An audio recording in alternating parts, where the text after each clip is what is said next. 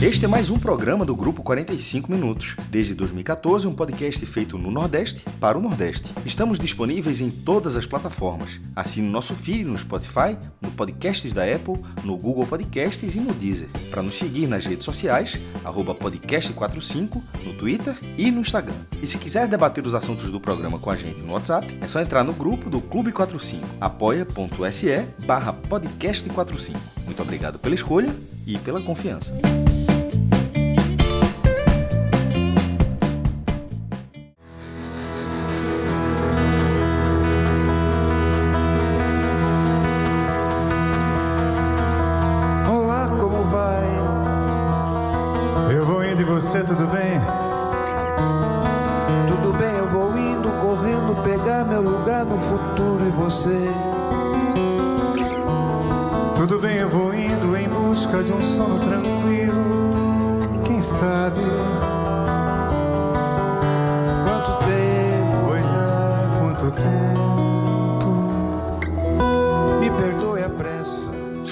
Galera ligada no podcast 45 minutos. Estamos começando aqui mais uma edição do Telecast. A segunda oficial, né? A gente tá desde o início da semana já com o Telecast, mas assim, é, vamos dizer que é a segunda com jogo valendo, né? Teve no sábado Santa Cruz ganhou do, do Petrolina por 3 a 0 e agora a edição do clássico entre Náutico e Sport nos aflitos, 1 a 1. Mas a gente abre o programa aí com uma música espetacular de Oswaldo Montenegro com Renato Teixeira, é, que eu tô com Fred Figueroa e João de Andrade Neto, dois caras que conhecem muito desse tema, foram pro último show e vão estar novamente, porque a Arte Rec é, essa parceria com o podcast 45 Minutos mais uma vez, até o final do ano, e a gente tem calendário até o final do ano, vamos passar aqui alguns do, algumas das atrações que a Arte Rec está trazendo para o Recife, mas Fred, é, esse de Oswaldo Montenegro e Renato Teixeira, aí você dá para dá para dar uma palhinha boa aí, né? Sem dúvida, Lucas. Foi um show que eu fui sem maiores pretensões, tá? Não foi aquele show que quando foi lançado eu disse tenho que ir de todo jeito, tá? Foi algo que eu acabei indo por ser da Arte Rec, gosto um pouco de Oswaldo Montenegro, conheço um pouco de Renato Teixeira, mas o universo criado pelos dois, dentro do Teatro Guararapes, absolutamente tomado o teatro, absolutamente tomado, tanto a plateia quanto o balcão, mais de duas mil pessoas. Foi uma imersão fantástica e eu saí do show respeitando ainda mais os dois cantores porque eles não integram a primeira divisão da música brasileira. Eles não integram a primeira divisão da MPB.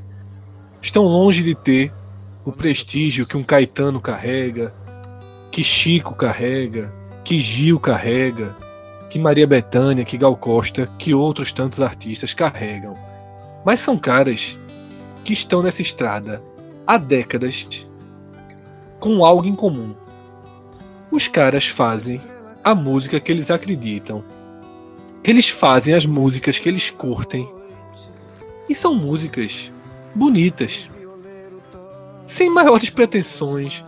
São, sabe, você ir para um show e simplesmente ouvir boa música, verdadeira, sincera, com uma boa poesia dentro E saber que o cara tá tocando o que ele, o que ele curte ali, né? É, é muito bom. Eu respeito demais. A gente liga a rádio, raramente vê uma música dos dois. Não estão nos programas de TV, não estão no Faustão, nem saindo do Ding Dong, né? Que é quando abre aquela porta ali, nem dentro da porta eles estão. É, não estão nas novelas. Oswaldo já teve muito, né? Mas em outros tempos. Não são fenômenos de redes sociais. Mas chega, vê lá o teatro. E vê de Mas novo. me fez chorar. Mas me fez chorar. Me fez chorar. chorar. Eu tava no show. Eu ta- estava no show, estarei de novo.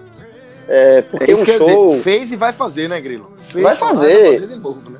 Pelo amor de Deus, o, veja, o show é lindo. Veja, o Fred, o Fred falando aí, concordo com tudo que o Fred falou. Realmente são dois caras é, que estão na estrada há muito tempo. Muito tempo. E eles fizeram uma base de fãs e de pessoas que. Nem fãs, mas assim, pessoas que gostam e admiram o trabalho, como eu. Eu não me considero fã de nenhum dos dois, fã mesmo, não, não considero. Mas eu respeito demais a obra dos dois. E o show, é, eu falo sem, sem, sem nenhum risco, assim, sem. Eu falo, eu falo com toda franqueza, com toda certeza. que dos shows que eu fui ano passado, eu fui para alguns shows, muitos da Art Rec, inclusive, mas é, o show de Oswaldo Montenegro e Renato Teixeira foi o que mais me emocionou. Foi o show que mais me tocou. E eu vou de novo, assim, é um, é um show que, para quem gosta de boa música, música sincera, música é, feita. Sem ser, sem ser música por encomenda, né? A música que é feita do, da alma e do coração. Vale demais. É, é, um, é um show bem Como tocante. né? Do jeito Exatamente. que você gosta. Exatamente. E, e, uma sintonia muito boa entre os dois. Os dois se respeitam muito. Um respeita muito a história do outro. E detalhe, no, no primeiro show, casa lotadíssima, lotadíssima. E eu tenho certeza que vai estar lotada de novo, porque é um show. Quem foi pro primeiro vai querer repetir. Vai querer de novo. E, e quem não foi vai querer. É, e, quem vai, e quem não foi vai querer ir pelo, pelos comentários, pelas, pelas é, é, é análises positivas. Então vai, assim, é, vale demais. Quem quiser ir, é, 21 de março, Oswaldo Montenegro e Renato Teixeira novamente no Recife. A Arte Rec aí tem já um calendário já pronto, né, né, Fred? Claro que muita coisa vai, entrar ainda, né? Estamos apenas em janeiro, mas já tem tributo ao Rei do Pop agora no dia 25 de janeiro. Não é fã também do tributo ao Rei do Pop, viu? O João vai toda vez. Já fui para dois. vai pro terceiro. Nando Reis em maio. Temos é, Pink Floyd Experience no dia 19 de setembro. Whindersson Nunes novamente por aqui. Muita coisa boa. Ana Vitória também. Então, a Art Rec tá com, já está com o calendário, a gente está em janeiro ainda, e a Art Rec já tem um calendário aí extenso de muita coisa boa, e com certeza vai vir muito, muita coisa melhor ainda daqui para o final do ano, e o Art Rec vai estar tá com o podcast até o final de, de dezembro. Estamos juntos aí nessa parceria e vamos estar tá sempre anunciando é, os melhores shows que a Art Rec está trazendo aqui, né, Fred? E alguns com bom e velho código, viu? Alguns com bom Isso, claro, não. Importantíssimo, né? Que traz 50% de desconto tá, na compra dos ingressos. Aos poucos a gente vai anunciar quais shows terão os códigos. A gente ainda não recebeu a programação dos cupons, mas sempre muito utilizados e certamente vão continuar sendo, porque se tem uma coisa que não dá para discutir é a qualidade né, da curadoria da Arte Rec nos espetáculos de teatro no Recife. Seja música, sejam apresentações, peças, seja no humor. É né, uma super produção, sempre cuidadosa, não tem reclamação, anos e anos no mercado. E a curadoria é fantástica. Inclusive, vai ser a primeira vez que Nando Reis traz o show para o Recife cantando Roberto Carlos. Né, que é o novo trabalho dele, é o show porque Nando Reis, às vezes, para esses shows, né, misturado com outros artistas, no meio de, de noites, de festivais, aí não é o show que ele está fazendo no momento. Aqui não, aqui vai ser a apresentação do Eu Não Sou Nem o Roberto, mas às vezes chego perto, que é o trabalho novo de Nando. Isso aí, então é, a gente tá falando aí de todos esses espetáculos que a Arte Rec vai trazer, mas Vamos falar um pouco de, de bola. Aí, que não foi nenhum espetáculo, né? É Vamos isso que eu ia dizer. Eu ia te chamar justamente para começar. Não dá para estar tá longe de dizer que o que aconteceu nos aflitos nesse domingo foi um espetáculo, né? Um jogo com pouquíssimas chances de gols e os dois gols que aconteceram, dois gols contra.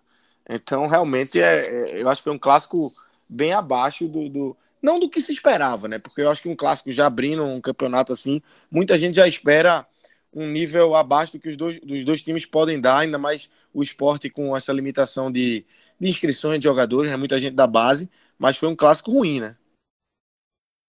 Foi um clássico, foi um clássico bem abaixo. Mas assim, é... mas eu sou daqueles caras que, que, que fui, pro, fui, eu fui pro jogo, tava nos aflitos, mas eu, eu não fui com expectativa muito alta, não, sabe? Eu, assim, eu fui de coração aberto, digamos assim. Eu fui para esperar, eu, eu fui para ver o que os dois times podiam me, me, me me entregar neste momento da temporada, tá? É, tanto é que eu fico, antes de começar a gravar, assim, esse foi o jogo que eu, assim, eu aproveitei para fazer tudo que não se deve fazer. Com, estreiei camisa, comprei camisa nova, não se estreia camisa em clássico, eu estreiei camisa em clássico, voltei a beber cerveja sem glúten, isso aí vai me fazer um mal danado. Rapaz, então, assim, mas, perigoso é, mas, a cerveja sem glúten. É, tô aqui. É, mas assim, mas eu, eu fui de coração, digamos assim, coração aberto, para ver o que os dois times é, teriam é, o que os dois times poderiam me entregar no primeiro jogo da temporada. Então, primeiro jogo da temporada, o sarrafo está muito lá embaixo. E assim, E dos que, do, do que eu vi, é óbvio que o resultado de 1 a 1 é, ficou melhor para o esporte, porque o esporte. Eu até cheguei a twittar isso antes do jogo. O Náutico era, era favorito para esse jogo, pela, porque o Náutico é, não estaria. Não é o Náutico ainda que, que o torcedor do Náutico é, projeta como ideal. Mas. É, já tem uma cara, né? Já tem. É, assim, não dá para dizer que tem a cara, mas tem o comecinho ali, né? Alguns jogadores. Muito, o, o Jefferson já estava no banco. É, muitos titulares é, jogaram. Então, assim, jogaram é, ainda no primeiro jogo, tem todo esse desconto. E do lado do esporte, é, esse time do esporte não, não vai ser 10% do time, 20% do time que vai ser o esporte da temporada. Então, é por isso que o resultado ficou melhor para o esporte. O esporte assim, dentro do, do o resultado em si, é o que menos importa nesse momento. É, eu acho que para o esporte foi um teste interessante para você, de fato, diante de um adversário forte, mesmo no início da temporada, jogando fora de casa, você testar alguns garotos, que talvez seja, essa seja a base para o esporte, para o Pernambucano, você rodar muitos garotos para saber com quais desses garotos você pode aproveitar durante a temporada, como uma peça de reposição, como um jogador de banco que pode entrar no segundo tempo. Então, eu acho que o esporte se comportou muito bem, tá? Dentro do, das suas limitações. É, eu acho que o Guto armou muito bem o time. Eu acho que o Guto é, é, é, um treinador que eu gosto muito do trabalho dele. Já, já defendia ele no ano passado, na Série B. Eu acho que ele montou o esporte para esse jogo dentro do que ele podia montar e deu, e, e deu resultado. Eu acho que o esporte foi melhor. Durante boa parte do prazo, foi melhor do que o Náutico. No primeiro tempo, no final do primeiro tempo ali, foi melhor do que o Náutico. E do lado do, do Náutico, é, é óbvio que se esperava, se você botar na balança, você espera mais do Náutico por, isso que, por tudo que a gente já falou, né? Que era um time mais, mais com cara de time titular. Mas, início de temporada, quantas e quantas vezes você já vê um time é, considerado titular pegar um time intermediário, por exemplo, e você tropeçar, e você é, não jogar aquele futebol que se esperava, porque início de temporada. Então, e, outro, e, e, o esporte, mesmo desfalcado, mesmo com todos esses desfalques, é, continua sendo esporte. E clássico continua sendo clássico. Tem, tem duas torcidas, tem atmosfera diferente. Então, é, é, eu acho que não dá, é, nem pro lado do esporte, você colocar a euforia lá em cima, porque os garotos se, deram, é, se comportaram bem, é, o time do esporte se comportou muito bem no clássico, não, mas nem por conta disso você tem que colocar a euforia lá em cima, porque esses garotos estão prontos, é o, é o esporte não precisa contratar mais ninguém, porque o que, tá, o que dá na casa resolve. Não é assim.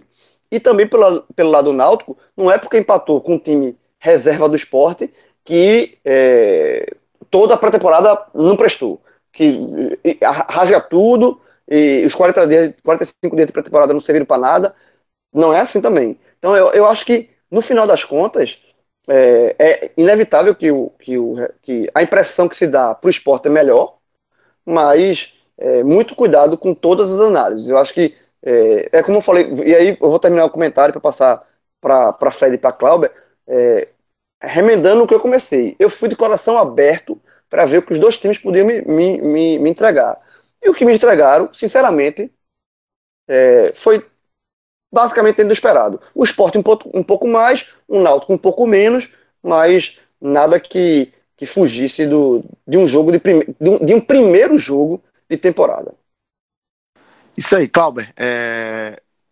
Claro que é, os times, é, como o João falou aí, né, estão em processo de montagem. O esporte que entrou em campo era um time que acho que tá até além disso, tá, é um time que treinou pouco, se conhece pouco.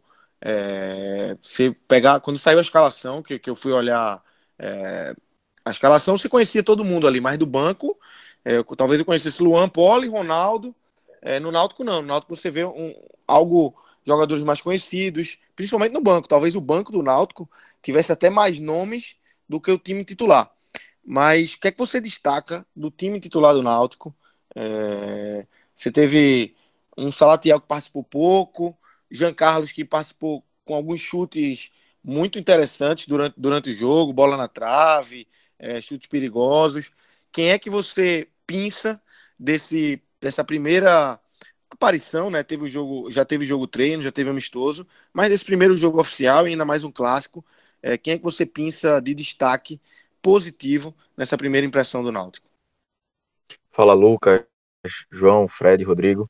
É, antes do jogo, eu até pensava que o Náutico tinha bem mais a perder do que o esporte, né? Justamente por causa desse, desse, desse problema que o esporte enfrentou, e o Náutico teve alguns problemas também, né? não podia contar com Eric, Chiesa, Ronaldo Alves, de frente, né, como titular, mas assim, é, eu também eu tava feito o João, não tava esperando um grande futebol do Náutico não, até porque os amistosos já indicavam isso do Náutico, dessa transformação que o time é, é deve passar, o que me preocupou, vou falar primeiro essa parte negativa, foi o meu campo do Náutico, que eu esperava um pouquinho mais de força, um pouquinho mais de saída de bola, mas com o Josa, que é um titular, apesar da Dalpozo ter dito que é, é, deu a entender, pelo menos na coletiva, que o Anderson pode ganhar essa posição, mas José, é o capitão do time, era o que vinha sendo titular desde o ano passado, é, muito mal, errando muito passe, o Haldner parece ter sentido um pouquinho o jogo, e aí o que sobrou desse meio campo foi Jean Carlos, eu acho que Jean Carlos foi o único que tentou muito, acho que por ele estar sobrecarregado ali, nessa saída de bola, nessa, nesse setor de criação, ele começou a arriscar muito de fora da área, é, tentou uma, muitas jogadas individuais. Então, para mim, foi o que ficou mais de positivo aí no, no meu campo, que para mim foi onde o, o Náutico mais teve problemas, teve mais dificuldades. E eu não vou condenar, não. É, a análise de, de Jean Carlos pode passar para algumas pessoas que ele foi muito mal por ter errado muito, ou bem por ter tentado alguma coisa. Eu fico mais nesse, nesse segundo grupo aí que achou que ele foi bem justamente por ter tentado alguma coisa. Às vezes exagerou, é, é, foi precipitou em alguns momentos de ter chutado muito de muito uma falta também que ele, que ele bateu muito mal, mas ele que estava tentando, estava querendo o jogo e o meio campo do Náutico estava precisando disso e não teve. Se tivesse outro jogador assim, o, o jogo do Náutico fluísse mais. Mas aí, como o meio campo do Náutico não funcionou, é, acabou que o ataque e a defesa ficaram meio, meio prejudicados, né? E é, o banco, por exemplo, que, gente, que você falou no início, Lucas, é, talvez o banco do Náutico, a defesa e o ataque do Náutico praticamente titular estava no banco hoje. Ronaldo Alves, eu acho que o Diego também vai acabar ganhando essa posição na defesa, Eric e Chiesa na frente. É, então, você vê aí já quatro jogadores já podiam mudar um pouco mais é, esse cenário do, do, time do Náutico. E, assim, me incomodou muito esse, essa parte negativa do Náutico do meio campo, de não ter funcionado. Em compensação, o Náutico também voltou a mostrar força na lateral, né? Acho que Brian fez uma boa partida também, principalmente no primeiro tempo, apesar da, da, da defesa é, ter deixado muito, muito espaço, ele ter deixado espaço na defesa, mas ele apareceu bem no ataque. E aí também ele deixa espaço porque o meio-campo não estava funcionando, eh, Josa não dava cobertura, o Matheus Carvalho não acompanhava, e aí ficou criando uma bola de neve nessa recomposição do Náutico, uma recomposição lenta. Mas assim, é, como eu não esperava grandes coisas do Náutico, eu não fiquei surpreendido negativamente, não. Eu acho que o Náutico jogou ali no limite, talvez, talvez o que preocupou também, além do meio campo, foi a parte física do Náutico. Eu acho que no segundo tempo o Náutico deixou muito a desejar na recomposição. Tipo, Matheus Carvalho, Jean Carlos, o meu campo não recompunha bem e começou a dar espaço para o esporte. Teve, depois dos 30 minutos, o gol do esporte de contra-ataque se desenhou, é porque o esporte não, não conseguiu aproveitar.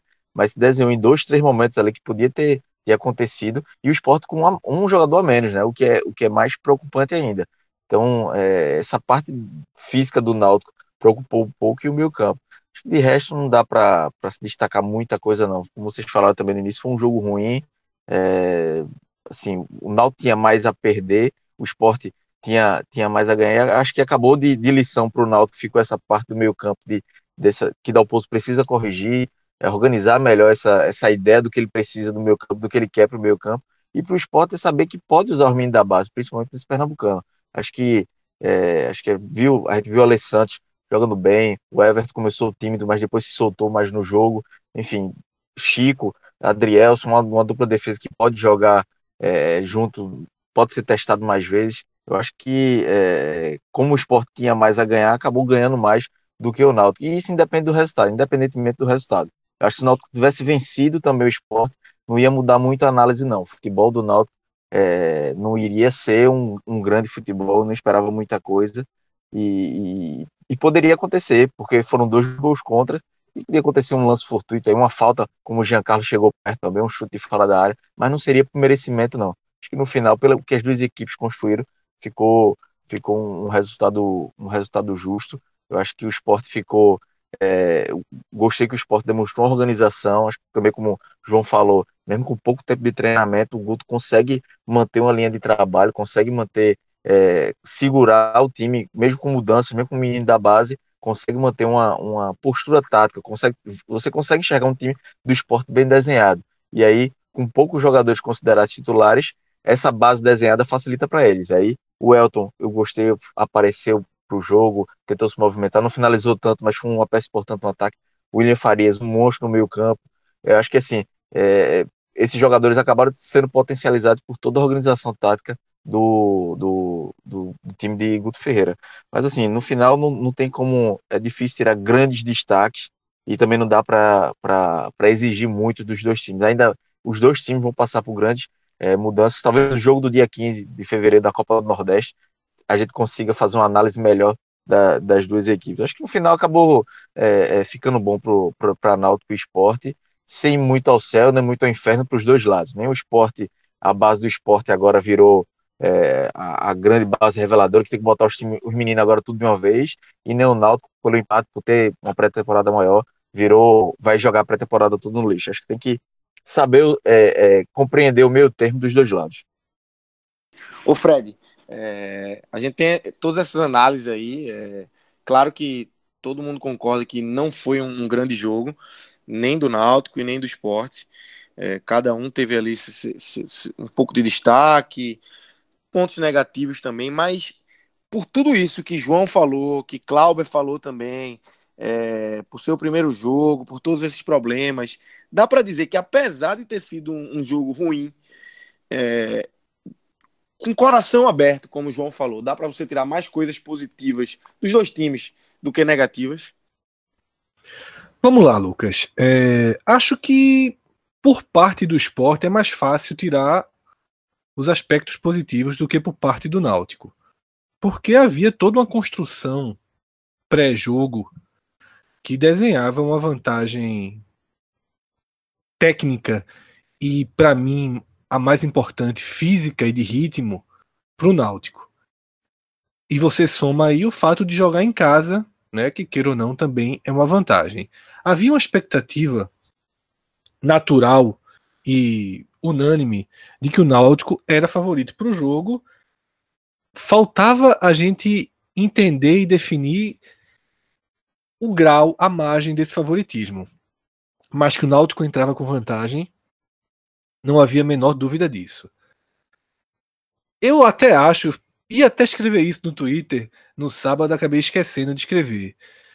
Eu só esperava, eu só acho que tinha um, uma possibilidade acima da vitória do Náutico, que, ela, que era a possibilidade do 0 a 0 Porque mesmo com superioridade, início de temporada cheira a 0 a 0 E os amistosos do Náutico contra times mais fracos do que esse esporte que foi para o campo já deixavam claro que essa vantagem do Náutico, ela não, não por ser dia 18, 19 de janeiro, ela não, não era tão sólida, porque no dia 19 de janeiro nada é sólido. Tá? E o que a gente viu dentro de campo foi um pouco da confirmação de que jogos nesse começo de temporada são jogos muito abertos, de roteiros muito abertos. Dentro de campo, a gente vai ter que dividir em duas partidas. Antes e depois da expulsão de Sander, porque de fato foram dois jogos. O esporte tinha dois jogadores mais experientes, Sander e William Farias, e perdeu um deles. É, eu diria que é quase e Elton uma também, né? E Elton também. E né, Elton, verdade. E Elton. Elton. assim, e além de tudo, é, Elton também, por mais que, como o Cláudio falou, não chutou tanto, mas eu vi um Elton buscando muito o jogo e, e fazendo daquele jogo um, uma grande oportunidade para ele. Eu acho que ele tá nesse bolo aí. É, Elton, é, Sander e William Farias foram três caras que é, entenderam que um realmente esteio, tinham né? que aparecer muito ali, exatamente. Isso, é, um esteio de experiência para poder fazer com que o resto funcionasse. Concordei com a complementação de Elton. Quando você perde um desses três pilares, desanda e desequilibra muito. Então, analisando o primeiro jogo, entre aspas, o jogo com o Sander em campo, foi uma partida equilibrada, o tempo inteiro. Mas eu acho que o esporte teve uma grande vantagem, e ela nem é uma grande vantagem perceptível em chances criadas, por exemplo. Mas a grande vantagem que eu vi já foi pontuada tanto por João quanto por Clauber, é o padrão de jogo muito bem definido. E aí é um mérito para Guto. No audioguia, eu ilustrei aquele jogo do Botafogo, né, o jogo que o esporte vence fora de casa na reta final da Série B como o jogo em que Guto convenceu, porque o esporte, com seis reservas, fez uma partida espelhada na partida que fazia o time titular. E o que a gente viu, guardando as proporções técnicas, nessa abertura da temporada, foi um esporte com sete reservas, né? Sete, oito reservas, não vou fazer a conta exata, mas fundamentalmente a gente não pode nem chamar alguns de reservas. O esporte tinha jogadores estreando no profissional, então jogadores que tinham duas, três partidas no profissional. Um esporte vermelho, preto e verde, né? Que acho que a cor que mais chamava atenção desse esporte era verde. Mas ainda assim era o espelho do esporte que a gente se acostumou a ver. E onde, e onde isso fez diferença? Enquanto o Náutico, com mais experiência, com mais rodagem, com muito mais tempo de trabalho, forçava todas as suas jogadas no primeiro tempo para as laterais para cruzar a bola na área. O esporte, quando tinha bola nos pés, tentava manter nos pés. Saía tocando com calma, e quando a bola chegava na intermediária do Náutico, o esporte tentava, ao menos, trocar passes para conseguir uma penetração. Conseguiu? Não mas tentou. Num jogo de tanta pobreza técnica, quem trabalhou a bola, quem tentou algo, para mim leva uma vantagem conceitual, sobretudo. Eu acho que o esporte ele levou uma vantagem conceitual significativa sobre o Náutico até o momento da expulsão de Sander ou minutos antes, tá? Porque o Náutico já vinha amassando o esporte alguns minutos antes da expulsão de Sander, tanto que leva à expulsão. Era uma bola que o Náutico sairia de cara para o gol. Então eu acho que a grande vantagem que o Sport apresentou foi estrutural. Foi ser um time mais organizado, com mais clareza do que se deve fazer no jogo, mais preparado para o jogo, mesmo tendo 14, 14 dias, 15 dias de preparação e o Náutico já está desde o ano passado. O Náutico tem muito mais tempo de preparação. Então, essa foi a vantagem conceitual do esporte no primeiro jogo. No segundo jogo, como a gente já fez a prévia, perdeu um dos pilares e principal escape de jogadas do esporte, o esporte só saía pela esquerda, desequilibrou muito o esporte. Muito. E o Náutico amassou. E o Náutico foi para cima. E o Náutico, nesse momento, já tentava um pouco mais incomodar por dentro. Conseguiu alguma bola dentro da área para finalização nenhuma, mas incomodava mais. Criava situações que geravam riscos ali para o esporte, mas quase sempre voltando para a bola aérea. Acho até que Guto demorou um pouco a fazer a recomposição necessária, porque quando ele coloca Kleberson no lugar de Vicente, nem foi a recomposição necessária. Na verdade, ali, Vicente também sentiu, ele perdeu os dois laterais esquerdos que ele tinha, colocou Kleberson e Chico foi fazer a esquerda. A recomposição só acontece quando ele tira Juninho para colocar Ronaldo.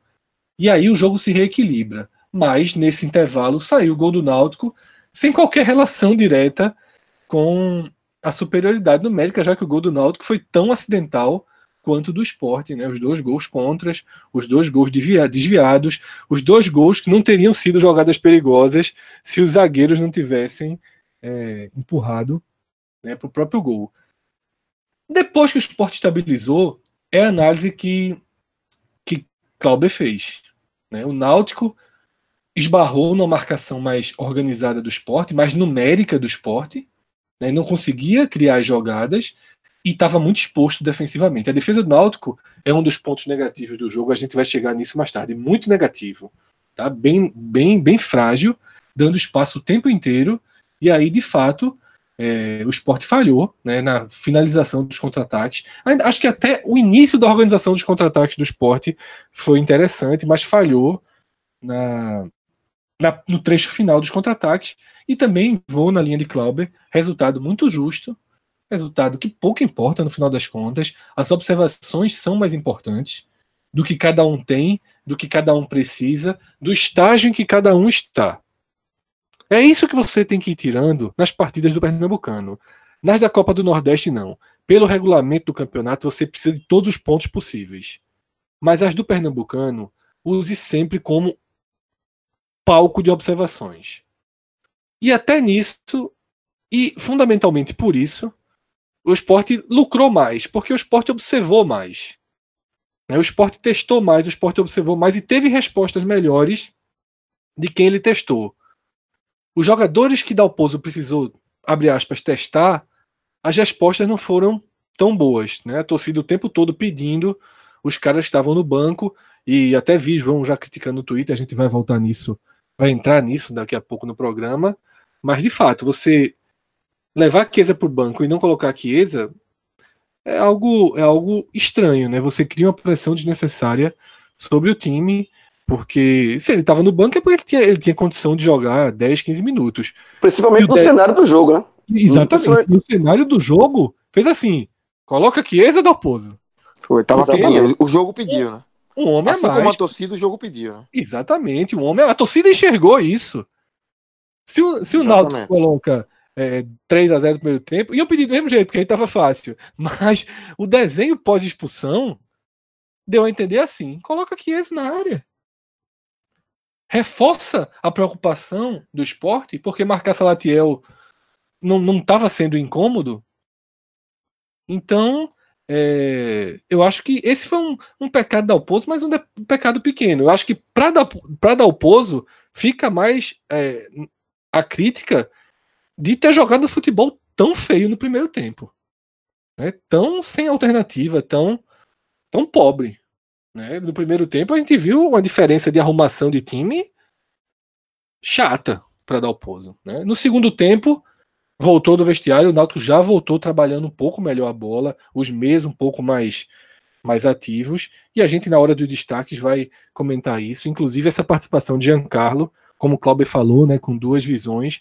Eu, por exemplo, me assustei quando eu vi no Twitter João colocando Jean como destaque do Náutico. É, ele estava aqui na minha lista dos jogadores é, negativos do Náutico, né? Porque para mim foi um chuta-chuta. Trabalhou muito pouco a bola. Mas enfim, a gente mergulha isso daqui a pouquinho.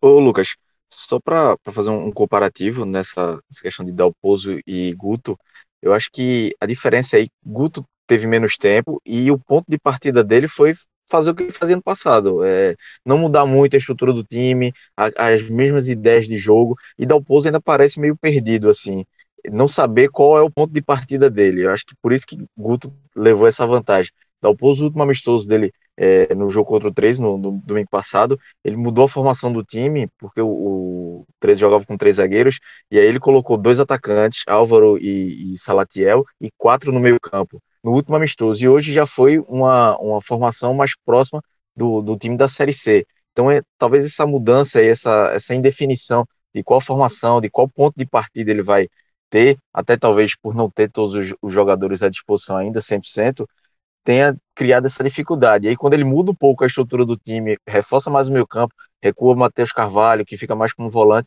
aí o time começa a criar mais. Eu acho que esse é, o fazer o, o básico, o seguro, fez Guto levar essa vantagem, principalmente no primeiro tempo contra Dalpozo. E só outro detalhe que eu queria é, falar em cima do comentário de Fred, é, que quando ele fala que, é, que, eu concordo com o Fred nesse ponto que o resultado nesse momento é o que menos importa, até porque ninguém tem dúvidas que Náutico Esportes estarão, estarão classificados né, no, no Pernambucano para a fase final, é, mas que para o esporte talvez esse primeiro, essa observação para Guto teria sido mais importante do que para Dalpozo. É, eu discordo um pouco pelo seguinte, porque é, olhando, eu estou discordando olhando para a temporada como um todo. É, desses jogadores que entraram, que atuaram pelo esporte, eu acho que muitos, no máximo, serão reservas. Tá? Então, como um time, que o time de Dalpozo, desculpa, o time de Guto, o time que Guto é, é, é, pensa para a temporada, é, muito esse clássico serviu muito pouco porque esses jogadores não vão ser utilizados regularmente ao longo da temporada, talvez um ou outro. Mas o time teve reservas e outros que sequer serão reservas.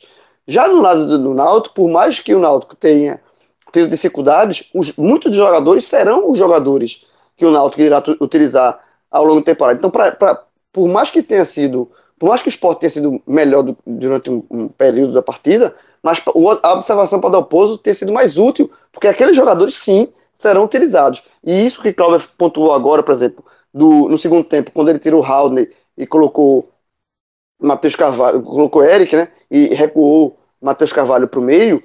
Isso é o tipo de, de, situação que ele, Dalpozo, ele pode utilizar algumas vezes ao longo da temporada. Matheus cresceu muito quando foi recuado, porque ele, ele pega a bola e tem o campo todo aberto para ele. Tá? Então, é, é, essa, esse, essa, essa, essa movimentação, diferente de Matheus Carvalho, essa é uma movimentação utilizada nesse clássico que pode ser repetida em outros jogos. No caso do esporte, não. Eu acho que o esporte, por mais que, que taticamente o esporte tenha se comportado bem, mas é taticamente com jogadores que pouco vão ser, pouco vão ser aproveitados. Então, é, é, é, como é o primeiro jogo da temporada, existem várias análises para se fazer. E nessa análise específica, eu acho que, por mais que o esporte tenha observado alguns jogadores, mas pensando no esporte de temporada, esse clássico serviu muito pouco. Talvez para dar oposto tenha servido um pouco mais de teste de posição de peças. É, mas é importante entender que o esporte precisa saber com quem pode contar.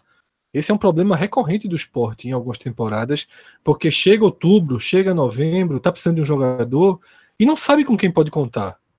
E partidas interessantes de alguns meninos para posições estratégicas podem fazer, João, com que alguns jogadores desse time a gente veja mais do que o esperado. Tá? Eu vou guardar essa avaliação para os destaques para não ficar indo e vindo. Mas eu acho que Guto ele pode ter levado algumas coisas sólidas do que alguns jogadores entregaram e mesmo dos que não entregaram, porque aí você vai sabendo com quem contar e com quem não contar. Eu acho que na verdade é como a gente falou, o que ficam são as observações, tá? O que ficam são as observações. De fato, para alternativa de jogo, para simulação de jogo, aí Dalpozo tirou mais. Para simulação de jogo, para extensão do elenco, entender onde vai precisar contratar, onde dá para contar com o menino ali, nem que seja como terceiro reserva, aí eu acho que o esporte é, tirou mais, né? Porque observou mais, né? Foi obrigado a observar mais. Né? Sempre bom lembrar que não foi estratégia do esporte. O esporte não ia cumprir o que foi prometido. O esporte se viu obrigado a colocar esses jogadores porque não tem direito, né? Não tem é, o direito de inscrever os seus reforços por estar devendo a Marco Gonzalez e o, ter acionado uma com, Conselho Nacional, né, sei lá, de disputa, enfim, o nome é o que menos importa, a proibição todo mundo já sabe bem. CNRD, né? Conselho Nacional de Resolução de Disputas. Exatamente. E aí o esporte tá, tá proibido. Agora, já que a bola tá quicando aí, vamos, vamos embora, né? Vamos para os destaques. Grilo, é... Fred já te deu uma, uma cornetadazinha aí. Jean Carlos, é, foi o, o teu destaque ou um dos destaques? Quem é que você destaca aí do Náutico? Para mim foi o destaque do Náutico, positivo, porque é, eu vou mais na, na, na, avaliação que Cláudio fez. É, eu acho que foi um cara que tentou. Ele foi um cara que comandou, assim, a bola chegava para ele e ele tentava organizar o Náutico. Ele é, é, é procurou, ele chutou, finalizou mais, finalizou em gol, é, algumas com perigo, cobrança de faltas e tal.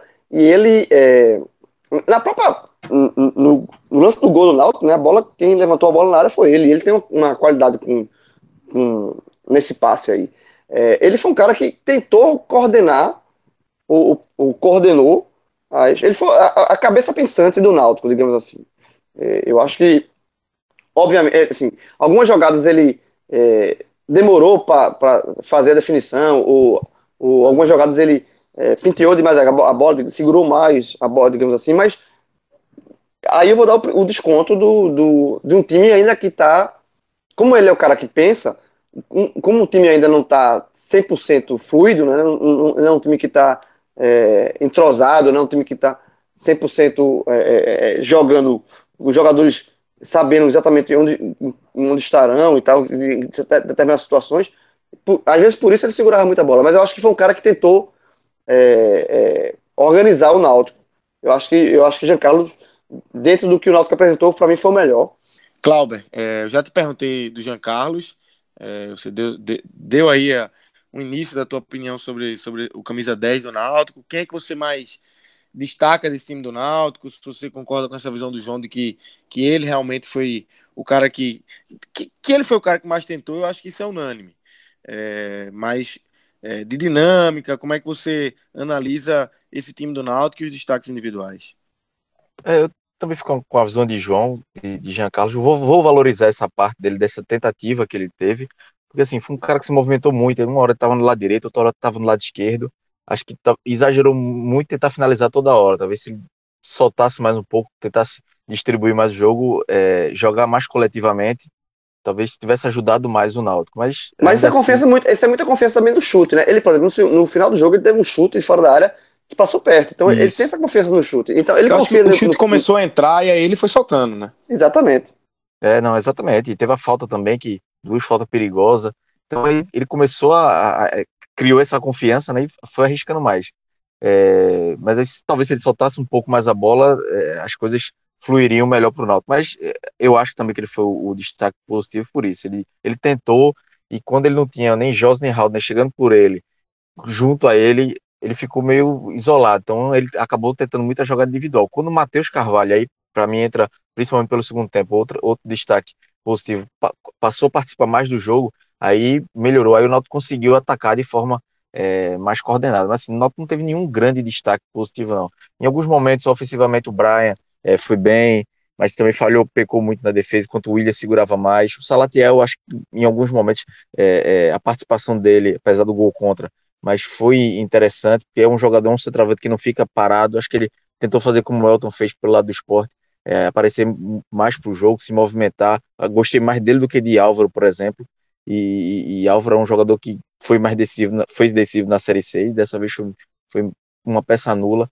O Salatiel tentou a, a expulsão do, do Sander em cima dele. É um jogador que ele costuma aparecer. Não finalizou tanto, teve uma finalização, na, uma cabeçada até que ele erra, a bola bate no ombro dele no primeiro tempo, numa falta cobrada na área.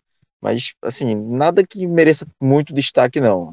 Acho que coletivamente o Náutico deixou a desejar, deixou um pouco a desejar, então por isso é difícil destacar alguém positivamente, então é, fico mais com com o Giancarlo mesmo pelos 90 minutos. Fred, tu já deu um spoiler aí de que é, não achou que Jean Carlos foi, foi o grande nome do Náutico, né?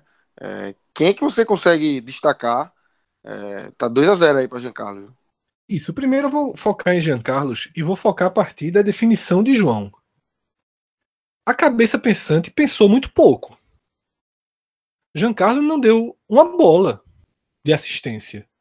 Não enfiou uma bola. Né? Não conseguiu transformar em efetividade uma única jogada. Tudo que se tem de positivo de Giancarlo é ch- chuta. Abre, chuta. Abre, chuta. Pega, chuta. E a bola que foi cruzada na área. As bolas longas, né? Você não viu o trabalho de Giancarlo de criação, de armação, de construção, de dar um passe para receber, para criar algo com objetivo.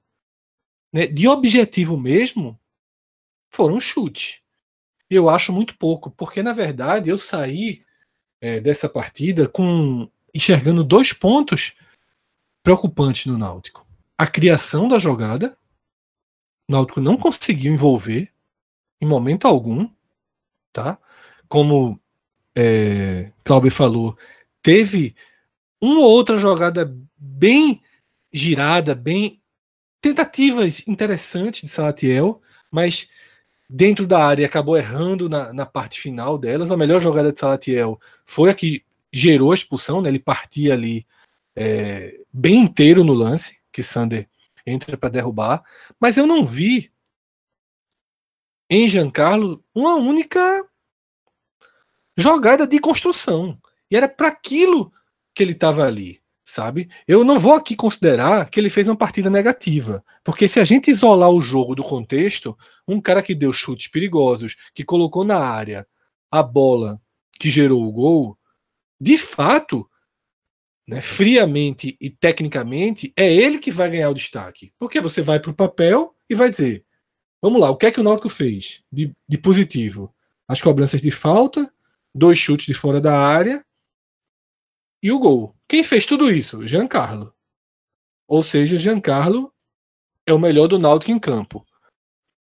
É uma visão é, analisando 90 minutos e tirando alguns contextos. Colocando os contextos da fragilidade é, é, do esporte, do, do encaixe que parte dos setores do Náutico tinham, eu acho muito frustrante não ver uma jogada sendo construída. Tá? Então, é por isso que eu não vou tanto na onda. É, eu acho que Giancarlo ele pode até ter sido, sim, o destaque efetivo, mas eu, o tempo todo na partida, achei que ele estava devendo. Achei que se ele tivesse uma organização de jogada, uma cabeça erguida, lançando os atacantes, aí sim ele estaria fazendo o papel esperado. Tá? Jean Carlos foi eleito basicamente em todas as listas como o melhor meia do futebol de Pernambuco em 2019. E eu ali já fazia algumas observações que ele foi muito bem em jogos pontuais. Eu acho que ele pode ser bem interessante ao Náutico. Ele é interessante ao Náutico, até porque está aqui listado o gol e a chance de perigo todas saindo, todas saindo do pé dele. Eu só acho que falta um pouquinho mais, né, para que ele seja, como João definiu, a cabeça pensante. Eu acho que ele foi é, o realizador, mas basicamente essa realização foi arriscando de fora da área, né? E as bolas acabaram todas é, saindo, uma, a última com muito perigo, né? Como o Lucas pontuou, foi melhorando, né? Ele foi calibrando o pé, mas é um cara muito importante. Então essa observação que eu faço, eu nem discordo, né? De que ele tenha sido numa, numa leitura direta o melhor em campo, porque até porque vai ser muito difícil escolher o melhor do Náutico como o Cláudio pontuou, ninguém chama atenção positivamente na partida. Eric mesmo entrou apagado. Né? Todas as bolas que chegavam no, nos pés de Eric, eu achava que ia ter uma jogada de romper a marcação, de tentar, e ele foi muito, muito é, burocrático. Mas aí pesa o primeiro jogo do ano. Pô. O cara tá, chegou agora, tá treinando, o cara não vai sair tentando né, partir para cima. O William Farias, inclusive, do esporte, deu uma entrevista é interessante no final da partida, né? Ele destacou que nenhum jogador dos dois times se machucou, né, de forma muscular, que é algo tão comum.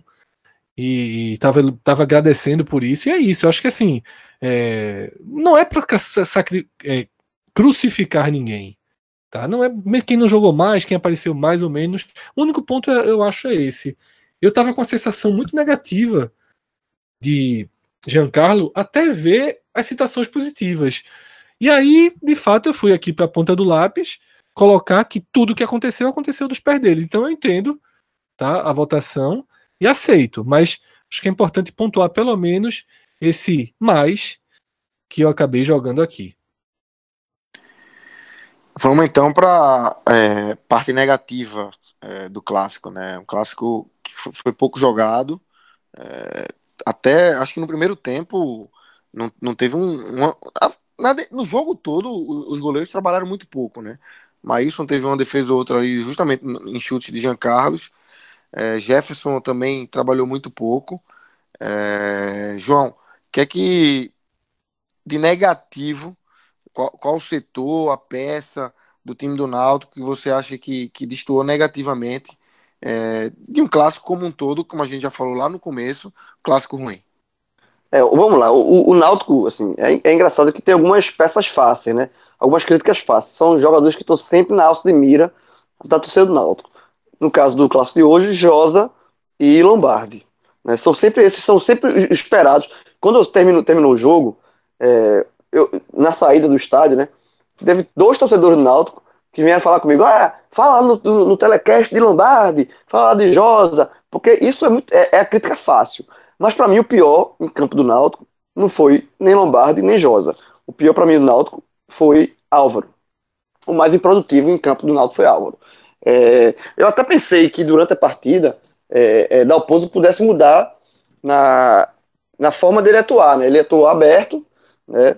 É, atuou aberto pela esquerda, e ele poderia, é, do, do, em determinado momento, você colocar o Eric ali e tirar o Salatiel e colocar o Álvaro pelo meio, como, por exemplo, ele jogou na reta final da Série C, fez muito, muitos gols assim, foi, foi quando ele de fato se destacou, foi jogando como o, o homem de referência na área, um, um centroavante, um jogador mais, mais agudo ali pelo meio. É, eu até pensei que, por conta disso, por, por conta do histórico recente dele, o Dalpozo poderia fazer essa mudança. Mas não, ele jogou o tempo todo ali, é, terminou sendo substituído e foi muito mal. Ele não criou nada, é, não, não foi, um jogador nulo. É, assim, de, de, de, toda a peça ofensiva do Náutico, que não fez uma grande partida, mas de, de todas elas, o Salatiel é, como jogando como pivô ali. Ele fazia bem o pivô, ele tem, tem, tem problema de passe, tem problema técnico, mas ele, dentro do possível, ele, ele fez um papel de pivô interessante, o Matheus depois foi recuado, jogou bem, o Giancarlo a gente já falou, mas o Álvaro, de fato, ele foi a peça nula que você não, não consegue puxar na, na dos melhores momentos ou da memória uma boa jogada dele. Então, é, para mim, o pior em campo do Náutico foi Álvaro. E jogou com, é, assim, no mano a mano, né, com um, cara que tava fazendo a estreia com um profissional, né, que é Everton pelo lado do esporte. Como você já falou, Clauber, é, não começou tão bem, depois se ajustou, mas focando ainda um pouco no Náutico. É, você concorda com o João? Álvaro realmente foi o destaque negativo? Você destaca mais alguém é, que não produziu o que você esperava? Como é que foi a tua análise aí desse lado B do clássico? É, o curioso de Álvaro é porque até na fase boa dele no Náutico, na reta final da Série C, ele é foi um cara decisivo, um jogador decisivo, mas que não era tão participativo. É, o jogo mesmo, os dois jogos contra o Sampaio na, na final, ele não é, se você pegar os 90 minutos, ele não joga tão bem, mas ele vai lá e faz um gol. Então, acaba só sendo fez o gol, né? Só é, fez o gol. só fez o gol. É, acaba sendo decisivo e por isso até ele renovou. Mas e aí a regularidade dele é mais essa. Hein? E realmente ele foi uma peça nula hoje. Mas eu ainda vou ficar nesse, nesse voto fácil. Eu concordo com o João que é muito fácil mesmo votar em Josa. Mas porque eu fiquei meio assustado hoje com o Josa. A forma física dele, achei ele aparenta pelo menos estar acima do peso e distante no lance. Me incomodou muito a forma que ele é, participou do jogo sem a bola. É, não lembro de grande desarme de Josa, de chegar junto do, da, na marcação, ele estava sempre muito atrasado, sempre distante é, da bola, e com a bola ele estava errando passes curtos, mas isso aí é, já é o normal dele, então nem me surpreendo muito, mas era um jogador que, primeiro volante, para ficar ali na proteção da defesa, ele, a bola chegava muito fácil na área do Náutico, é, chegava muito fácil na defesa do Náutico, na dupla de zaga, então me assustou essa, essa condição dele, tanto física quanto quanto tecnicamente dele, como ele estava, como ele está abaixo, né? E é um jogador que começou a pré-temporada desde o início. É, se ele se pega um, um, outro, um Ronaldo Alves, se entra esse problema, a gente entenderia muito mais. Mas ele não era para estar tá assim, pelo tempo que ele, que ele já vem treinando. Então, é, para mim, o destaque negativo ainda foi pior para Josa. Oi. Ele não era para estar no Náutico, né? Nessa temporada. É, pois é, é verdade. A renovação dele já é bem questionável. Resumindo, o que é que Josa está fazendo no elenco do Náutico vai disputar a Série B? Ele e Lombardi, né? Exatamente, ele e Lombardi. É, que eu e, até... E aí... Fala, termina, Cláudio. Não, e aí é, é só para completar que é, é, o Dalpozo até já dá a entender depois do jogo que o Luanderson deve ser o titular, porque a condição hoje foi, foi um volante que não, não ele não, não tem grande passe, não, não vai ser um volante que vai construir jogo e já não tem a condição física de estar tá marcando, de estar tá acompanhando o meio campo, o ataque do time adversário. Então hoje ele ficou parecendo uma barata tonta. Sempre que a bola estava no lado, ele não conseguia chegar perto, ele não conseguia acompanhar. Quando a bola ia para um lado, ele já estava chegando atrasado. Então foi assim o jogo todo e foi isso que, que assustou mais. E aí, Lucas, é, vou até já completando e dando minha visão, até porque eu já acabei cortando um pouquinho a reta final do comentário de Clauber. Eu só acho que tem que sublinhar também. Álvaro foi muito mal, já pontuou daí, Josa muito mal, e João aqui tocou no assunto. Lombardi muito mal também. A gente vai chegar é, ainda nos lances de discussão de arbitragem, né, de erros de, de arbitragem, mas o lance mais reclamado pelo esporte é uma condução muito perigosa de Lombardi. Muito perigosa, numa bola que não precisava fazer absolutamente nada do que ele fez. Tá? É, lances de replay com câmera lenta, eu sempre fico muito muito na dúvida, né, de cravar e a gente vai discutir isso mais na frente, mas a condução dele né, segurando, né, dando quase que uma gravata inicialmente no Alessandro, Alessandro, eu não sei qual o nome que a gente vai chamar a ler agora, é um, é um lance muito muito grosseiro do zagueiro, né? Não precisava daquilo. Aquilo ali é você. Imagina se o árbitro marca pênalti. Porque eu acho o seguinte: você pode ter uma opinião que foi ou que não foi pênalti, mas ninguém tem certeza se foi ou se não foi. Deu a brecha, né? É, o, deu brecha, perfeito. Deu uma brecha para um pênalti que não ia sair nada na jogada. Aquele abraço e... ali é, correu um risco absurdo, né? Absurdo, exatamente. E aí, além do que, insegura a partida inteira, tá? Insegura a partida inteira e para coroar, tentou. Chamar... isso, isso. Não. Meu amigo, ele corre, ele corre, meu amigo, na velocidade slow. É, e pior ainda foi tentar chamar para ele o gol, né? saiu comemorando como se tivesse dado aquela Meu testada. amigo. Ih, Quis ganhar a torcida ali. Ele quis ganhar a torcida. Teve um cara que gostou, ele foi Chico, né? Disse, não, deixa o gol pra ele, não vai aparecer meu nome ali na. Eu, confe eu confesso que da arquibancada central onde eu estava vendo o jogo, eu pensava que tinha sido Lombardi. Nada, foi um. uma- Até, até pela. Até pela mas, justamente, mas justamente por isso. Até pela forma como ele comemorou, saiu comemorando. Até Foi. Exclusiva a comemoração dele. É, foi Chico em dia de giba do vôlei, né? Foi uma cortada pra dentro do gol, né? Com a mão. Um estranhíssimo lance. É engraçado que os jogadores do esporte no reflexo viram que foi mão e todo mundo pediu mão. Mas a mão foi do próprio Chico, né? Porque no reflexo, inclusive no, no- quando passou o gol, eu também vi que a bola tinha sido em mão, mas é, eu vi o jogo pela televisão, né? No replay, ficou claro que, mais do que claro, que a mão foi de Chico. Então, assim, eu fecharia aí esse, essa tríade, né? Já tem no Josa, Álvaro e Lombardi. Lombardi muito vulnerável. E algumas dessas posições, tá? Eu acho que a de Álvaro não. Você pode esperar mais. Mas eu acho que volante e defesa, e o miolo da zaga, o Naldo tem que contratar. Porque eu não acho que Lombardi e Josa devem ficar. Não deveriam renovar. E assim, difícil encontrar um argumento para manutenção dele nos elencos, dos dois. Eu acho que é caso de contratação. E aí, João, se Dalpozo começar a enxergar o que não enxergou em 2019, eu concordo com você que para ele foi um jogo de observações mais importantes. Agora, ele tem que enxergar o que esses dois jogadores estão deixando de vulnerabilidade né, para o time. Os dois renovaram porque são coach. Mais coach do que jogador de futebol. Porque são Um é, liderança. um é muito coach, né? É. O Lombardi é muito coach. é, Josa ainda jogou mais no ano, né? Capitão do time. Agora, Lombardi realmente é, jogou muito pouco. E quando jogou, deixou impressões ruins, né? Na Série C do ano passado. É, a gente tá no dia 19 de janeiro, né? Gravando aqui no dia 19 de janeiro, no dia do, do clássico entre Náutico e Esporte. Em condições normais, seria ainda pré-temporada, né, Fred? E pré-temporada, é, a turma podia fazer na Arena Ox, né? Tô Você tá lá, fazendo. né? Tá. Tô É. fazendo. Tô na E- pré-temporada. E o bicho tá pegando, né, Só meu digo uma coisa, viu? Só digo uma coisa pra você. Na primeira vez que eu fui na Arena Ox, eu tava pesando 122 quilos e 300 gramas. Pesado, hein, jovem? Veja só. É, ei, sumuzinho, é? Sumu. Não, o pior não é isso não. O pior é eu jogar aquele jogo do bem na arena e tu me dar uma camisa M pra vestir. E um short M. Eu tenho certeza que aquilo ali que fez foi safadeza. A turma fez a sacanagem. Ai, foi foda. E Eu fui, fui inocente ter jogado com, com aquela camisa. Eu devia ter tirado a foto ali Foi, com a camisa. foi culpa de Celso. O Celso que mandou dar a camisa aí. Foi, Celso, meu irmão. É um... Mas já tava rolando, né? armadilha. Não Foi tava rolando, né? armadilha. Arena Ox ali ainda, né? Começou depois, né? Exatamente. Então veja só, 122.3. Nesse momento, a turma tá com 117.8, viu? Tá caindo, tá caindo. É, 4,5 já voaram. Quase cinco, hein, jovem? Quase 5.